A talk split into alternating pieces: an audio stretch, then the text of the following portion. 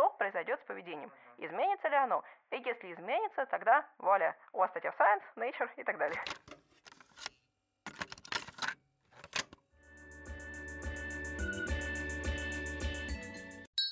Нейрочай.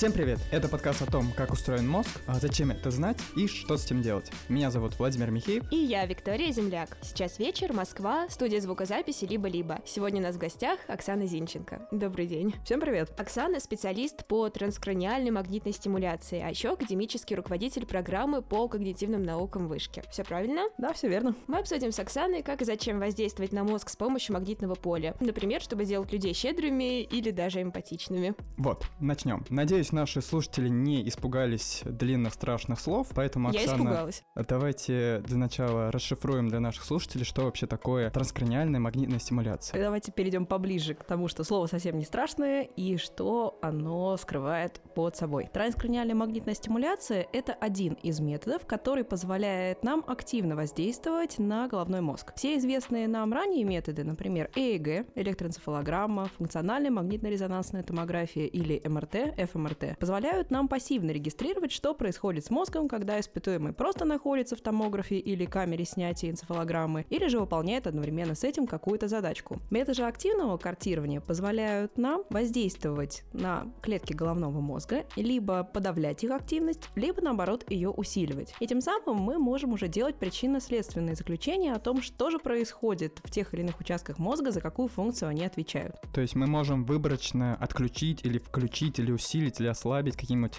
участки мозга. Именно так. Этот метод, именно магнитной стимуляции, позволяют нам очень точно локализовать тот участок, на который мы бы хотели воздействовать, и преимущественно мы используем такой протокол, который позволяет нам подавить временно активность этих нейронов, активность клеток, которые находятся в этом участке, как бы создавая так называемое виртуальное повреждение. Как если бы, предположим, мы сталкивались в клинике с каким-либо хирургическим повреждением, изъятием или временным подавлением активности участка этого головного мозга. И тем самым мы можем посмотреть, а что же происходит, если этот участок временно не работает? Как меняется поведение человека или же какие-либо его психические функции? Что мы вообще имеем в виду, когда говорим, что клетка нейрон активен? Когда мы говорим, что клетка нейрон активен, мы имеем в виду, что клетка принимает и передает электрические сигналы. Угу. И тем самым мы можем, как бы, может быть, упростить или немножко обобщить, что идет передача информации и идет, соответственно, некая обработка информации из внешней среды и среды внутренней. Например, из внешней среды это информация от наших с вами органов чувств, от наших ушей, от наших глаз, от нашей кожи, а из внутренней среды информация от наших внутренних органов.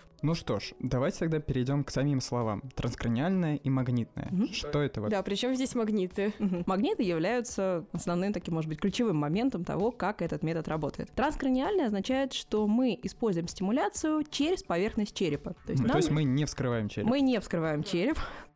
Хоть раз. И это позволяет нам воздействовать даже в примере обычной лаборатории на здоровых испытуемых с помощью этого метода. В то время как магнитная стимуляция, второе страшное слово в этом сложном термине, означает, что мы используем технологию создания магнитного поля для того, чтобы воздействовать на магнитное поле головы. Как это происходит? В да, вспоминаем при... физику седьмого класса. Или изучаем, кому как повезло.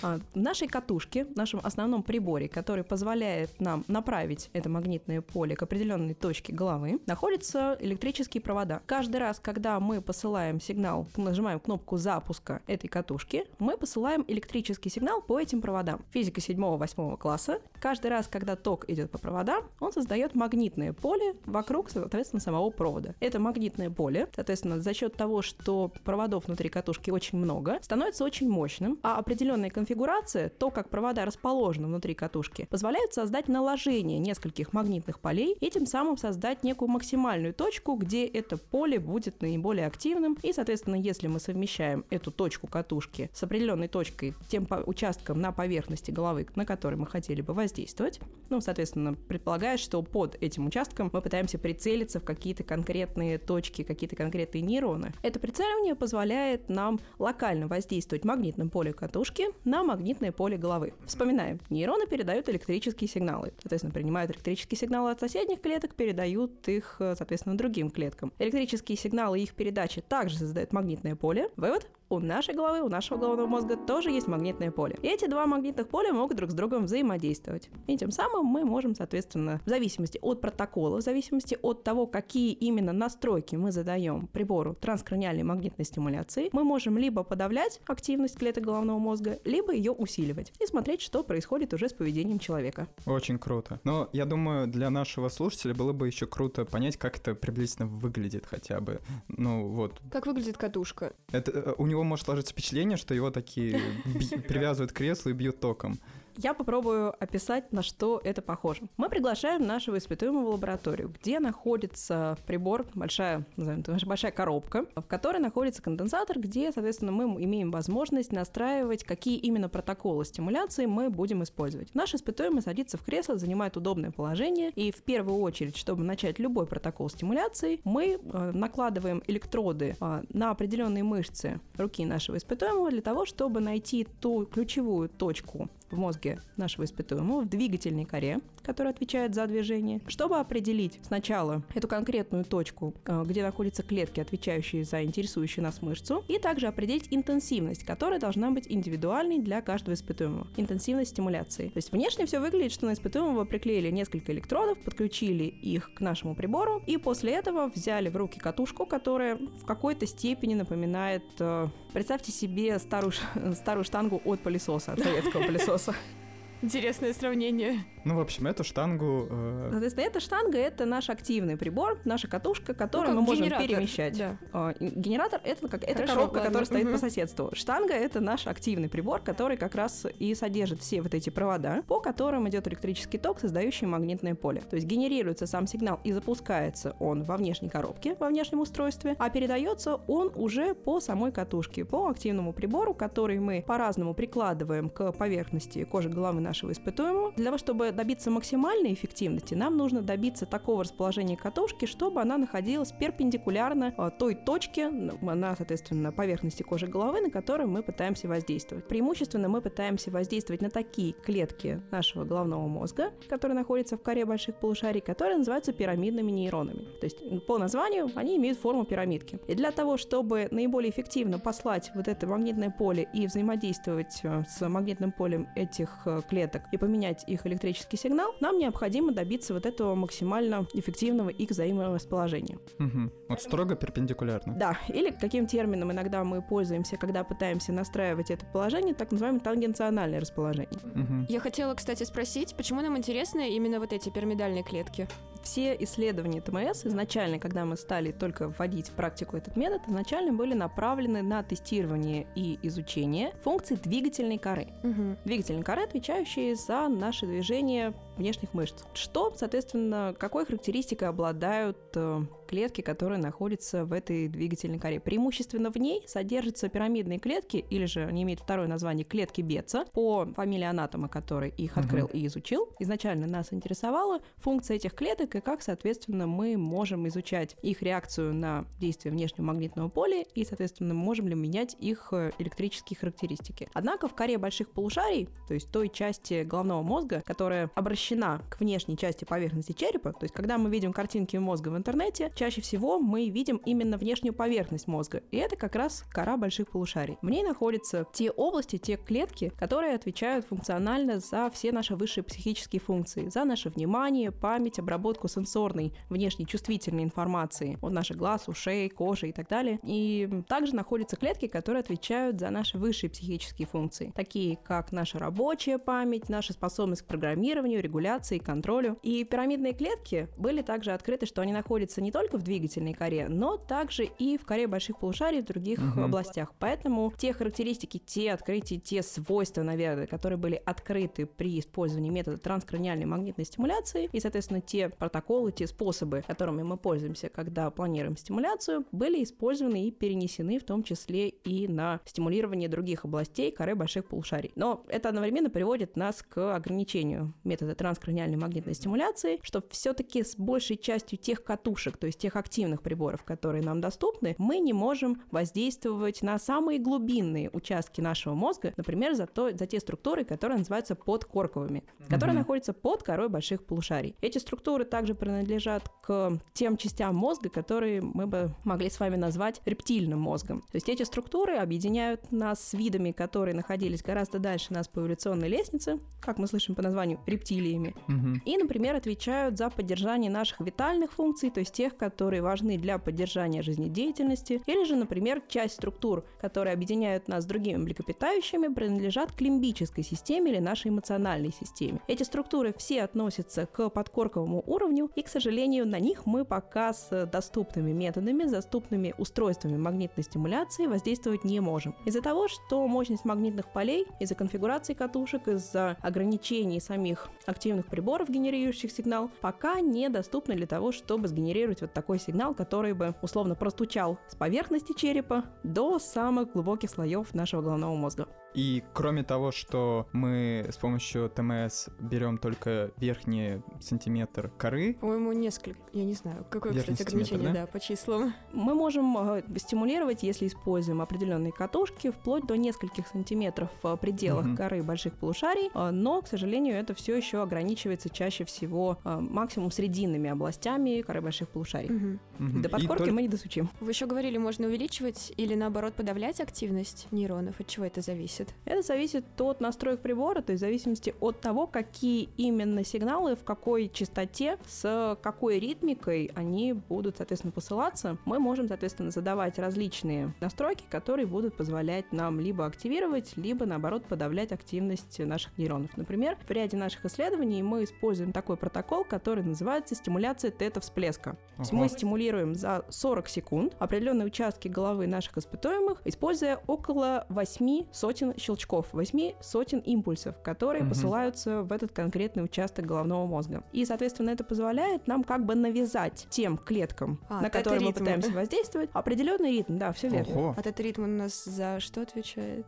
Это достаточно... Сложная тема. Ну, я понимаю. Это сложная тема, но даже в ЭЭГ это достаточно размытый вопрос. То есть нельзя сказать, что у нас э, определенные ритмы, альфа, бета, гамма и так далее, несут какую-то специфическую функцию функцию. То есть мы можем скорее говорить о том, что ну, при определенных функциях, при каком-то определенном процессе мы наблюдаем, предположим, увеличение или уменьшение тех или иных ритмов в тех или иных отведениях. То есть вот один, например, из неопровержимых, скажем так, фактов, что мы видим в ЭЭГ, что мы знаем, что постоянным источником генерации альфа-ритма, который обнаруживается mm-hmm. у всех всегда и везде, мы видим такой источник в затылочной коре у наших испытуемых, где находится зрительная кора. И если наши испытуемые закрывают глаза, мы видим, что мощность этого ритма гораздо повышается, и мы можем увидеть ее не только в затылочных отведениях, то есть по тем электродам, которые находились на поверхности головы нашего испытуемого на затылке, но и также и на соседних, тех, которые находятся на теменной области или же частично на теменно-височной. Теперь мы обсудили технические детали, давайте перейдем к практике. Можете назвать какой-нибудь свой эксперимент, где вы применяете ТМС? Да, как раз я бы хотела рассказать об эксперименте, который у нас подходит к завершению, и мы скоро планируем его результаты опубликовать в зарубежном журнале, поэтому угу. я смогу рассказать про него чуть более подробно, чем пока до этого мы имели возможность про него рассказывать даже нашим испытуемым на дебрифинге. Отлично. В этом эксперименте мы были заинтересованы в изучении функции такого участка головного мозга, как правая дорзолатеральная префронтальная кора. Угу. Опять сложные сложные слова. Очень страшно. И очень часто даже в самом названии у нас зашифровано, условно, где искать тот участок, про который мы говорим. Из чего состоит наш жуткий термин дорзолатеральная префронтальная? Префронтальная, находящаяся перед, соответственно, фронтальной, перед лобной корой. То есть это, по сути, соответственно, у нас пре, э, передняя, как бы предлобная кора. Ну, где-то над глазами. Именно так. То есть вот как бы уже первую ее характеристику, первую координату мы нашли по этому слову. Угу. Вторая координата это дорзолатеральный. Латеральный с латинского боковой. То есть это не только над глазами, но это еще находящийся сбоку участок, на который мы пытаемся взаимодействовать. И отношение дорзальный позволяет нам определить, что находящийся на верхней части, соответственно, нашего черепа. И если мы все складываем, все вот эти три координаты, мы можем примерно себе даже мысленно представить, где же находится тот участок, на который мы пытаемся воздействовать. Этот участок, как мы уже поняли, находится в наших лобных долях, а наши лобные доли — это очень комплексная структура, которая отвечает за наши высшие психические функции, за наше программирование, регуляцию функции контроль, то есть она отвечает даже за некий внешний, наиболее высокий контроль обработки сенсорной информации. Например, наши затылочные доли отвечают за обработку зрительной информации. Если у человека повреждены затылочные доли, в некоторых случаях могут возникать расстройства восприятия. Например, если кто-то читал э, Оливера Сакса, человек, который принял жену за шляпу, вот этот самый первый кейс, который как раз и лег в основу названия этой книжки, описывает случай предметной агнозии. Агнозия не могу воспринимать, не могу позна...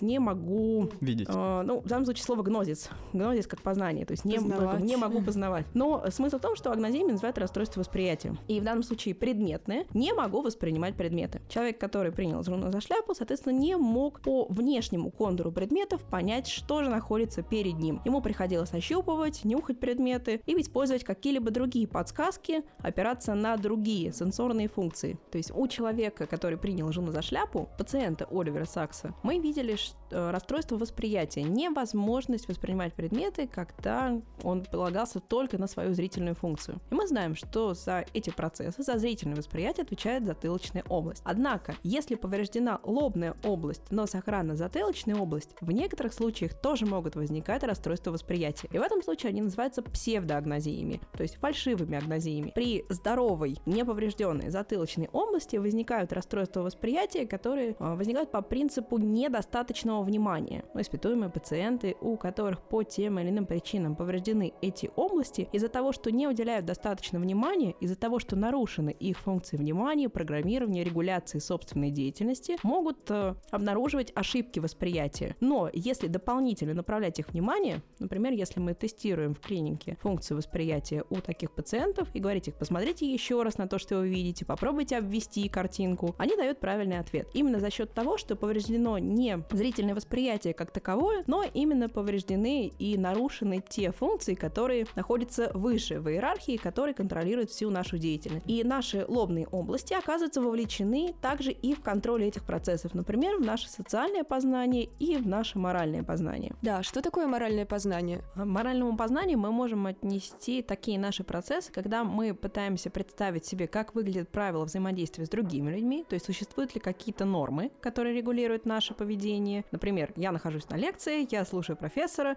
внезапно я понимаю, что хочу есть. Я понимаю, что существуют некие нормы, которые не позволяют мне в большинстве случаев встать прямо посреди лекции, гордо войти к выходу и пойти искать виниловый автомат. Существуют некие нормы, которые говорят нам, что в некоторых случаях, например, пройти в этот момент при, мимо профессора и там, или, например, шуметь в этот момент, когда мы покидаем аудиторию, ну, считается немного неприлично. То есть другие не ожидают, что мы будем это делать. Любые правила, которые регулируют как наше поведение, например, в каких-то мини-группах, например, когда мы принадлежим каким-то, предположим, группам, которые нас объединяют по хобби или фанатским объединениям, даже в таких группах существуют свои правила. И, например, если для нас важно быть членами таких групп, то мы считаем, что мы обязаны следовать подобным правилам. И вот постепенно с нашим взрослением мы усваиваем все более и более, более большее количество таких социальных ситуаций и научаемся себя вести по правилам, по ожиданиям других социальных групп. В то время как моральное познание предполагает, что есть еще и некие правила регуляции, правила взаимодействия, которые могут нарушать напрямую интересы и здоровье других людей. И все это есть, оказывается, в мозге. Такие сложные абстрактные вещи можно с помощью ТМС каким-то образом изучать.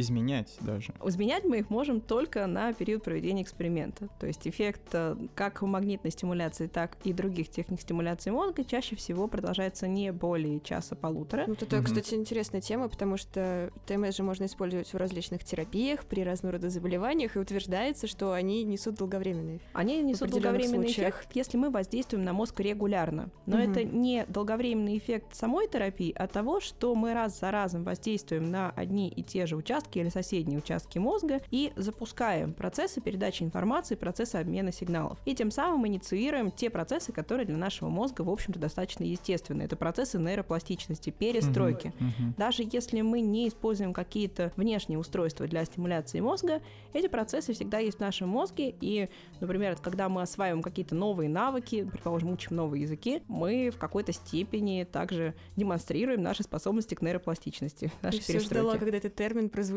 в нашей программе. Как это, да, он очень модный, но Да. на самом деле он чаще всего скрывает за собой какие-то более простые э, вещи, Это как которые... искусственный интеллект.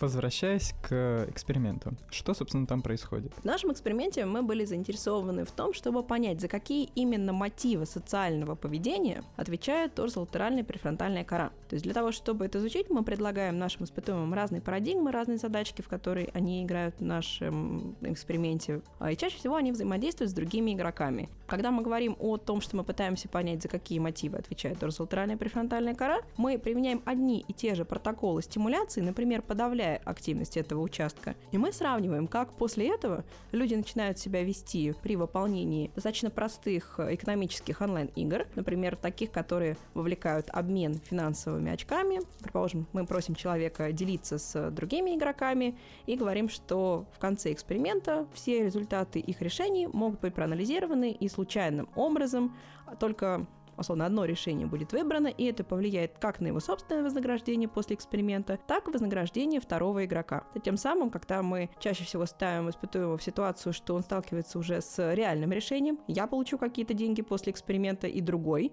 возможно, от моего решения выиграет Прям или проиграет. деньги. Прям настоящие. Чаще всего мы используем достаточно скромные суммы, но которые в рамках эксперимента, а, на который испытуемый приходит, все равно оказываются такими для некоторых испытуемых достаточно удивительными. То есть не- многие не ожидают, что по окончании эксперимента они действительно получат какие-то деньги. Поэтому, может быть, фактор сюрприза тоже Да, играет если свою бы они роль. ожидали, может быть, они вели себя по-другому. А, Есть испытуемые, конечно, которые приходят на наши эксперименты, то есть не только на Как те, на которые работу, идут да. в рамках социальной нейронауки, но и в рамках исследований каких-то других функций, например, только моторной коры или же исследования мозг-компьютер интерфейсов. И некоторые, да, действительно приходят исключительно потому, что их интересует финансовое вознаграждение. Профессионально испытуемые. Ну, Я бы не стал их ни в коем случае осуждать. Если эксперимент не вовлекает какие-то более, допустим, тонкие мотивы, например, которые исследуются в рамках социальной нейронауки, то, конечно, никто не имеет ничего против испытуемых, которые просто приходят и ответственно относятся к тому, что они делают. Чаще всего очень сложная история найти испытуемых, чтобы они охотно пришли на эксперимент, просто потому что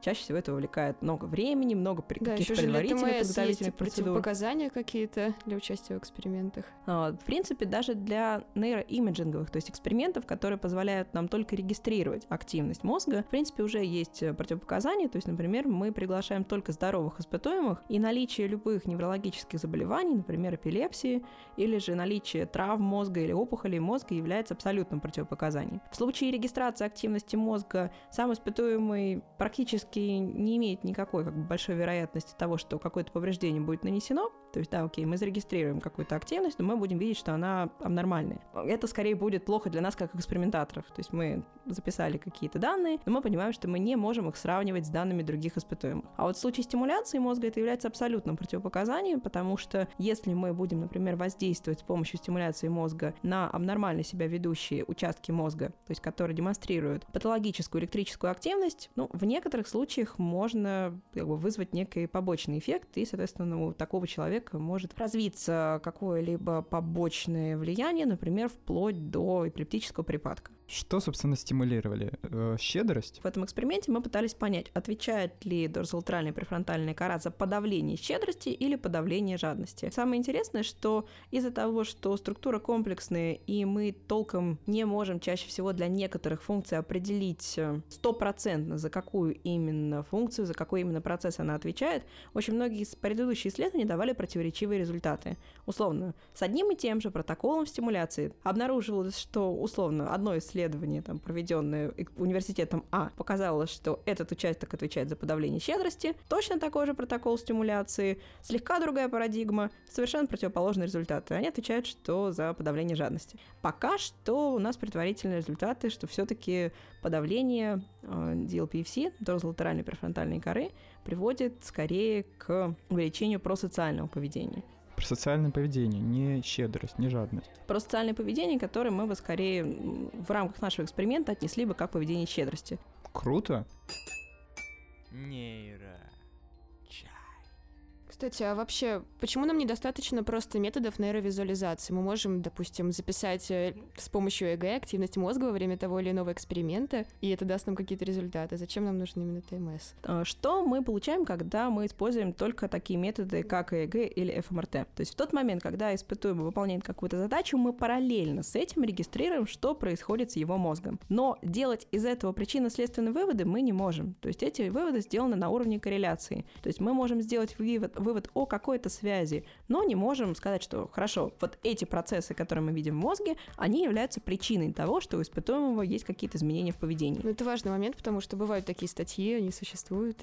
Вот чтобы делать именно каузальные выводы, то есть причинно-следственные, вам нужно иметь возможность воздействовать на активность участка мозга, то есть либо усиливать ее, либо подавлять, а, и сравнивать, как именно меняется поведение. То есть вы можете в нейровизуализационном исследовании, в исследовании с помощью регистрации активности мозга увидеть, что, предположим, есть какие-то специфические процессы изменения активности или, там, предположим, увеличения мощности каких-то ритмов в определенных участках мозга, но для того, чтобы проверить, что это в том числе и не случайная находка, и что она действительно связана с тем поведением, которое вы изучаете, необходимо проведение стимуляционных исследований, чтобы посмотреть, ага, а если мы попробуем изменить активность именно в этих участках мозга, что произойдет с поведением? Угу. Изменится ли оно? И если изменится, тогда вуаля, у вас статья в Science, Nature и так далее. А, кроме ТМС у нас есть еще другой похожий метод. TDCS. Можете, пожалуйста, рассказать о нем? Да, по крайней мере, там слова магнитное нет названия. В слове телесет действительно нет слова магнитный, в нем есть только слово электрический, то есть в данном случае мы используем английскую а, интерпретацию этого метода. Это Transcranial Direct Current Stimulation. Direct Current — это постоянный ток. У нас есть э, два вида электрического тока, две характеристики — это постоянный ток и переменный ток. Соответственно, даже в нашем эксперименте мы можем использовать воздействие с помощью электрической стимуляции как с помощью переменного тока, так и с помощью постоянного. Как, соответственно, соответственно, эти методы отличаются, что они нам позволяют сделать, и в том числе, как они отличаются от магнитной стимуляции.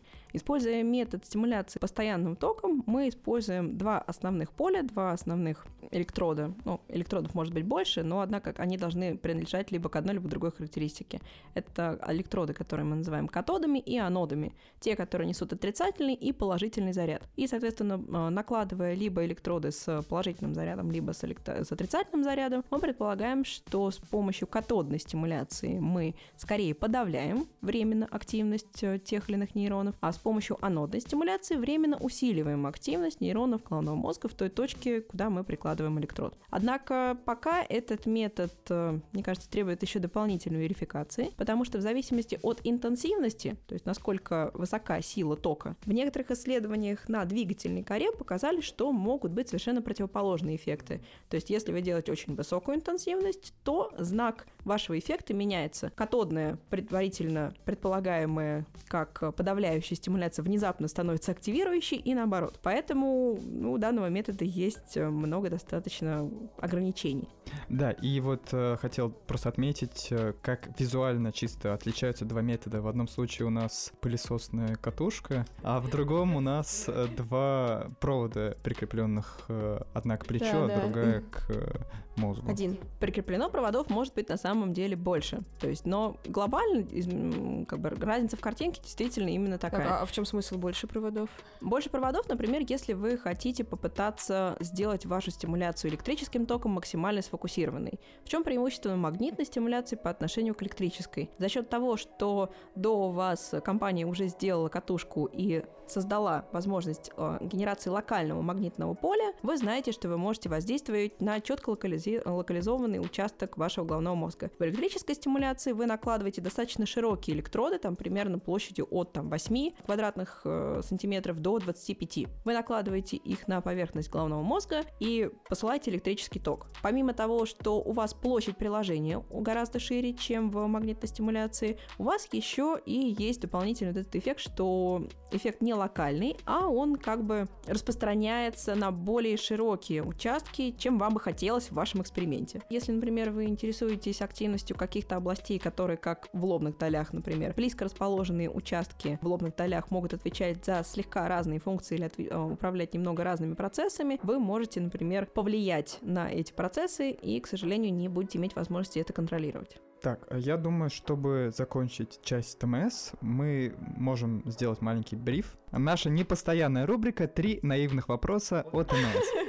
И первый вопрос. А насколько ТМС опасен? Убить им точно нельзя, но если вы не учтете все противопоказания или же столкнетесь, что к вам на эксперимент придет испытуемый, который недостаточно обследован, по крайней мере, самым худшим побочным эффектом может быть это генерация и вызывание эпилептического припадка у человека, если у него изначально были какие-то предрасположенности, если были какие-то неврологические отклонения. Есть, кстати, статистика, как часто это происходит? В среднем, как бы вот общемировая статистика по гайдлайнам, что вообще побочные эффекты развиваются где-то mm-hmm. в среднем там в 3% случаев. Но в эту группу входят не только самые ужасающие побочные эффекты, как эпилептические припадки, но и даже самые простые, которые иногда наши испытуемые даже в норме испытывают. Например, чувство усталости или головные боли после эксперимента, ощущение покалывания, пощипывания на месте приложения катушки, которое связано с тем, что, несмотря на то, что мы хотели бы, например, воздействовать с помощью магнитной стимуляции на только глубоко расположенные клетки, предположим, в срединных областях коры, мы все равно воздействуем и на поверхностные участки коры, и мы воздействуем на кожу головы. И в том числе мы воздействуем на мышцы, которые находятся под кожей головы. Поэтому в некоторых случаях при индивидуальной чувствительности, плюс при достаточно высокой интенсивности стимуляции, вот эти вот чувства сокращения могут, соответственно, человеком интерпретироваться и восприниматься как чувство пощипывания на месте приложения прибора. Хорошо, вопрос второй. Можно ли с помощью ТМС стать умнее? Очень хочется, правда. Очень многие, э, даже коммерческие компании сейчас пытаются эксплуатировать э, техники стимуляции мозга, и очень часто это делают с помощью электрической стимуляции. То есть, насколько я помню, создавая коммерчески доступные для индивидуальных пользователей то есть для физических лиц. Устройства, которые позволяют в домашних условиях, как это называется, не, не, не повторять опасно, да, в домашних условиях с помощью электрического тока, то да, есть не магнитной мы помним стимуляции. еще менее надежные, менее стабильные, Менее надежные, менее стабильные, дающие такие, ну, если не хуже, противоречивые эффекты. Вот эти коммерчески доступные препара- э, аппараты очень часто выпускаются с лозунгом, что мы предложим вам некую такую имбовую инструкцию с тем, куда вам конкретно нужно приложить электроды и что вы на какие функции вы сможете повлиять. Как бы, ну, само собой разумеющееся, что нет, это так не работает. То есть даже если какие-то определенные протоколы в экспериментальных условиях, строго контролируемых, на определенных выборках давали эффект, э, предположим, изменения внимания или же там, соответственно, подавления или улучшения памяти, не значит, что теперь можно приклеить эти электроды в домашних условиях и стимулировать себя каждый раз перед сессией. Поэтому это не повторять опасно, и данные коммерческие устройства чаще всего не имеют ни научного подтверждения, ни, в общем-то, в некоторых случаях могут быть достаточно опасными. Вопрос э, третий. Можно ли управлять людьми на расстоянии с помощью ТМС? И можно ли когда-нибудь это сделать. Давайте вспомним, как выглядит описание прибора транскраниальной магнитной стимуляции, который мы сегодня с вами упомянули. На расстоянии точно не получится. На расстоянии точно не получится. То есть вам, нужно, вам нужен постоянный контакт э, вашего прибора с поверхностью головы испытуемого. Ну, Этот Учитывая, контакт что он еще быть... не закрепляется, его нужно руками держать. Э, есть приборы, которые позволяют вам с помощью условно металлической руки, то есть ну, с помощью вот металлической рукоятки ее фиксировать, и это действительно немного удобней. Но формально ваш испытуемый должен всегда находиться в одном положении, да, даже да. если он слегка колеблется, это надо все время подстраивать. И поэтому стимулировать человека на расстоянии и воздействовать на его высшие психические функции нет. Круто, вот так мы и развеяли наши все очень мифы, жаль, догадки, очень надежды. Переходим ко второй части. Нейрочай. Хорошо, давайте начнем с того, как вы вообще решили заняться ТМС, как пришли к этому.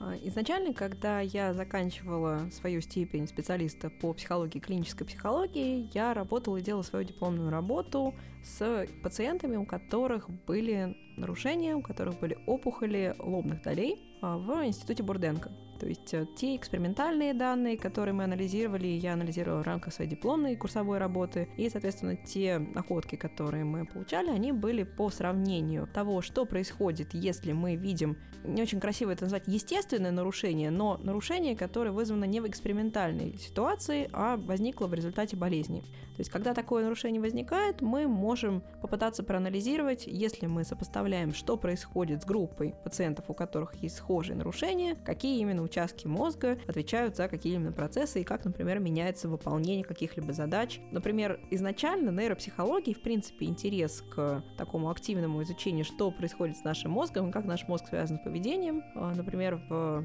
российской а, линии этих исследований, а, был как раз изначально, может быть, открыт или изначально начался как раз на результате изучения травматических поражений или же на материале больных с поражениями опухолевыми, поскольку техники визуализации тогда не применялись, и неврологи и, соответственно, специалисты вынуждены были ставить диагноз именно по внешним наблюдениям. Поэтому формально я на период, когда была студентом, вплоть до периода, пока я была аспирантом, я это прошла в МГУ, вот этот... да? Да, это в МГУ. Я вот в какой-то такой миниатюре прошла этот путь. От того, как изначально без техник нейровизуализации люди пытались проанализировать, как работает мозг и как меняется поведение, если что-то в мозге нарушено, до как раз применения техник, современных техник визуализации и стимуляции мозга. Ну, так в технике очень легко влюбиться после того, как работал без них некоторое время. Это правда. Они очень много открывают э, интересных моментов, которые можно использовать в исследованиях. Как раз появляются очень широкие возможности для того, чтобы узнать о каких-то более сложных проблемах или, например, изучить какие-то процессы, которые были недоступны для изучения в клинике. Поэтому,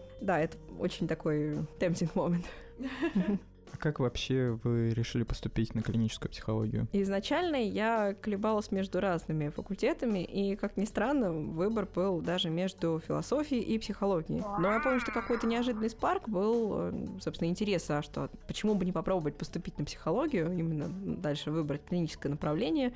Я помню, что я изучала какие-то ресурсы на сайте э, психфака МГУ, и там был достаточно интересный раздел по зрительным иллюзиям. А, как бы, long story short, я никогда, правда, потом не изучала, не занималась исследователем, исследованием зрительных иллюзий. И почему-то вот, да, именно из-за вот этого какого-то опыта у меня возник интерес, ага, как бы, может быть, там все еще более интересно. Как это так вышло? И самыми интересными были как раз курсы по клинической психологии, по введению в нейропсихологию. После этого я уже на третьем-четвертом курсах выбрала именно это направление уже А, для есть- дальнейшей специализации. То есть там сначала просто психология, а потом уже можно выбирать, да? Но тот момент, когда училась я, называется, это было достаточно давно, там э, вы поступали на одно общее направление психологии, а специализация у вас начиналась уже на третьем-четвертом курсе в зависимости от отделения. Сейчас немножко ситуация изменилась, вы с самого начала определяетесь, на какую подспециализацию вы пойдете, там психология служебной деятельности, клиническая психология, какие-то другие еще направления. Чем вообще занимаются люди, которые оканчивают клиническую психологию обычно? Чаще всего это два направления, это нейропсихология и патопсихология. То есть это две специальности, обе по работе в клинике. В одном случае это клиника психиатрии, это патопсихология, и, соответственно, это ассистирование психиатру с тестированием и постановкой диагнозов, например, когда необходим какой-то дополнительный внешний контроль, какое-то второе мнение именно о том, какие именно функции, какие именно процессы и как именно нарушены. Потому что в некоторых случаях с помощью методов, которые позволяют нам оценить чаще всего мыслительные процессы и специфику их нарушений, можно дополнительно провести дифференциальный диагноз. И в некоторых случаях психиатр действительно учитывает эти материалы, и это помогает им с прояснением или уточнением диагноза. В случае же нейро это снова клиника, но теперь это клиника неврологических повреждений. То есть это как э, диагностика, то есть работа, например, в э, больницах, которые требуют дополнительную диагностику перед проведением операции или же ассистирование с картированием во время операции, например, когда происходит операция на регионах, участках, которые примыкают к области, которая отвечает за движение нашей ведущей руки и за движение нашего речевого аппарата. А второй, как бы, подкластер, чем может заниматься нейропсихолог, это работать уже не с диагностикой, а с восстановлением. И, соответственно, разрабатывать протоколы или же помогать уже именно тем, кто проходит процедуры, например, после инсульта или после каких-либо других заболеваний, восстановления тех или иных своих процессов. Чаще всего, конечно, речи. Ну, то есть вы в клинику, получается, не пошли? А, Я была заинтересована в том, чтобы пойти в аспирантуру, то есть, и, соответственно, дальше продолжить свое обучение, и решила именно попробовать поработать с здоровыми испытуемыми и именно с точки зрения применения каких-либо методов визуализации и, нейро- и стимуляции мозга. Поскольку в тот период, когда я заканчивала обучение по клинической психологии, к ним доступ был достаточно ограничен, и, соответственно, вы не можете проводить такие исследования на пациентах, чаще всего, если вы не медик. А, как бы спойлер, заканчивающий клиническую психологию все еще медиком не считается. Даже несмотря на приставку клинический. Сейчас некоторое количество человек разочаровалось. Но как это, это не мешает им поступать далее в аспирантуру по психофизиологии, нейропсихологии и, соответственно, продолжать, допустим, работать в каких-то, предположим, междисциплинарных проектах, когда в команде есть и медики, и психологи, и а, специалисты других направлений. Да, а сейчас вы в высшей школе экономики. А, да, вот сейчас в этом году а, я планирую защиту кандидатской диссертации, и я еще являюсь академическим руководителем магистрской Столкнулась некоторым Да, образом. на академическом руководителе магистрской программы когнитивной науки и технологий. Как вообще получилось? Э, Какие навыки потребовались для того, чтобы занять эту должность? Ну, мне кажется, какие-то основные навыки — это очень большая организованность и способность коммуницировать и очень быстро решать какие-то возникающие проблемы, потому что каких-то задач, каких-то вопросов как от студентов, так и от других департаментов или от каких-то других э, руководящих э, направлений, например, там по организации приемной кампании, их поступает очень много. В общем, и- многозадачно, да? Да, то есть это немножко такой многорукий шива получается, с тем, что это, этого падает много, это немножко воспринимается как тетрис. Пока вроде как получается в этом тетрисе комфортно себя чувствовать, как бы я надеюсь, что... Не мешает академическим Да, я тоже хотела спросить. Это действительно занимает больше времени, ну, больше времени, чем я ожидала, то есть это ну, солидная часть дня уходит на решение каких-то задач, но, в принципе, пока удается достаточно эффективно совмещать, и в том числе заканчивать, в том числе сегодняшние наши, вообще, тему разговора, наши ТМС-исследования, и планировать начинать другие, в том числе и как совместно со студентами, так и с другими нашими коллегами. И еще, кроме того, вы сейчас недавно выпустили онлайн-курс. Ам, напомните, пожалуйста, его название. А, да, это курс «Мозг и, пси- э, «Мозг и психика» на национальной платформе «Открытое образование». И это курс, э, в который были включены и над которым работали все наши специалисты Института когнитивных нейронаук и Департамента психологии. Я читала значительную часть лекций там, но как бы, давайте не будем забывать, что Мгм. вот все наши коллеги внесли свой вклад, либо предлагая какие-либо Да, темы, конечно. которые должны быть там рассмотрены, либо читая там лекции. Курс получился действительно такой очень междисциплинарный, мне кажется, даже немного, может быть, сложный для тех, кто как бы только сталкивается с таким вот введением в нейронауку и когнитивную нейронауку, но, мне кажется, очень богатый и заслуживающий А прослушивания. запись онлайн-курса — это вообще интересный опыт по сравнению, например, с чтением реальной лекции? Многие отзывались, что им достаточно сложно читать на камеру, когда они не видят аудитории. То есть, соответственно, что условно читать вот в пустое черное пространство или воспринимать, что у тебя из аудитории только один студент, то есть сам оператор. Очень многие говорят, что им тяжело, и их немножко это как-то блокирует. Вы не Но заметили такого? Вот за собой я такого не заметила. Мне, наоборот, даже в какой-то степени было так проще сосредоточиться именно вот на какой-то своей теме лекции. Но в этом случае на вас накладывается очень большая ответственность тем, что пока вы готовите лекцию и пока вы готовите свой рассказ, вам формально нужно учесть, какие бы, возможно, дополнительные вопросы из аудитории могли бы А, возникнуть. потому что фидбэка не получаете, и, собственно, непонятно. Да, потому что права на ошибку у вас нет. То есть, если потом вас будут спрашивать, вас будут спрашивать на форуме, и это, соответственно, будет уже ну, дополнительный какой-то такой виток, что окей, там И мы добавим это почему вы это не сказали раньше. Почему не да. сказали, да, и то есть некоторые случаи, некоторые моменты, например, иногда даже не получается учесть, и они кажутся совершенно естественными, и казалось бы, что про них, наверное, даже и не надо говорить, и потом выясняется, что как раз нет, про них надо было говорить, но когда ты это уже понимаешь апостериорно, ну, окей, это как бы то, что приходится делать потом во вторую итерацию, На кого в первую очередь рассчитан этот курс?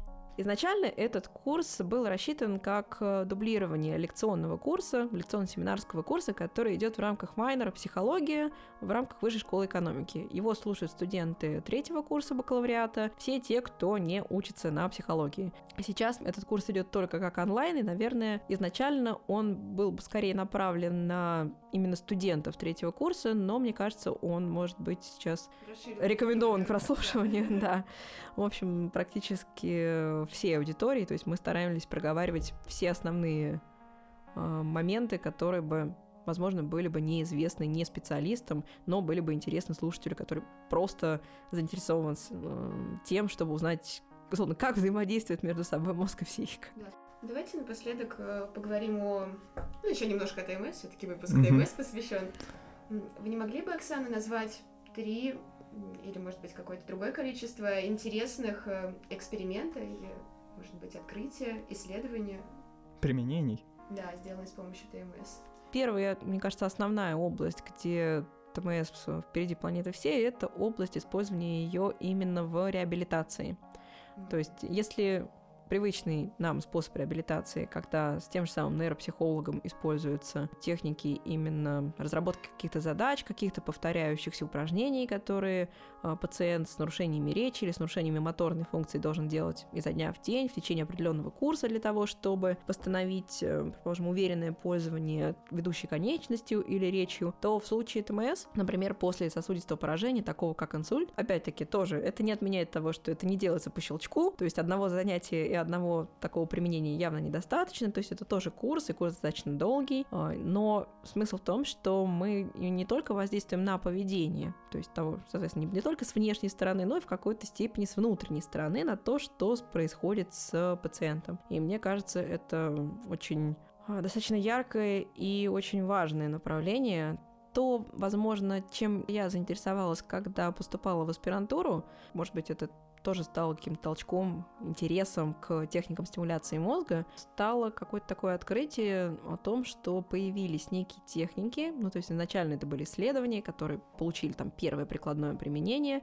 о разработке протоколов ТМС-терапии для применения их, предположим, в терапии социальных навыков для людей с расстройствами аутистического спектра. И мне вот было очень интересно, возможно ли какие-то подобные протоколы, в том числе разработать и на нашей выборке с применением электрической или магнитной стимуляции.